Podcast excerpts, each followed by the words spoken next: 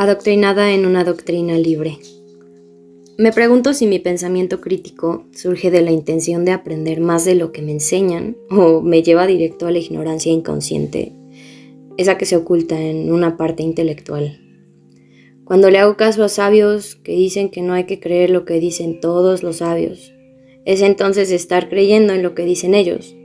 Por lo tanto, si creo en no tener que creer, estoy cayendo en una creencia cíclica. Ventanas extraterrestres. Que si el autoconocimiento nos lleva a la luz, que si el sentido de la creación está en nosotros mismos, que si esto o aquello, si es bueno o es malo, o que si nada es bueno ni malo. La verdad que encuentro en mi interior es también parte de mi exterior, ambos son y ambos no son, pues cada vez que me acerco, estoy el doble exponencial más lejos.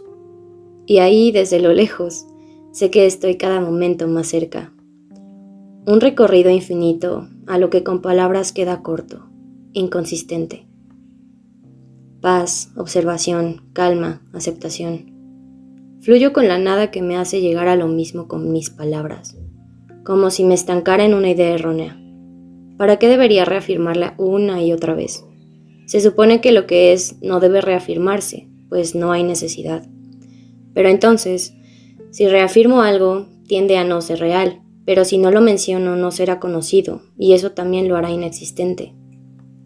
Ya no me pregunten, pues me cuestiono cada vez más y solo llego a la conclusión de que este es un falso intelecto, que cada vez que el caos incrementa y todo es absurdamente real o posible, me detengo a ver qué es broma. El mejor de todos los chistes, pero también el más cruel. El chiste más simplón y negro, pero increíblemente creativo, que hasta te hace llorar. Y la vida es este chiste. Una vez que lo entiendes, notas que no lo has entendido, y en círculos te tiene metido.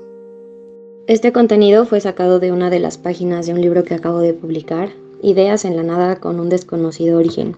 Si te interesa adquirirlo, en la descripción está la página que te va a redirigir a Amazon y está en pasta blanda y en formato Kindle.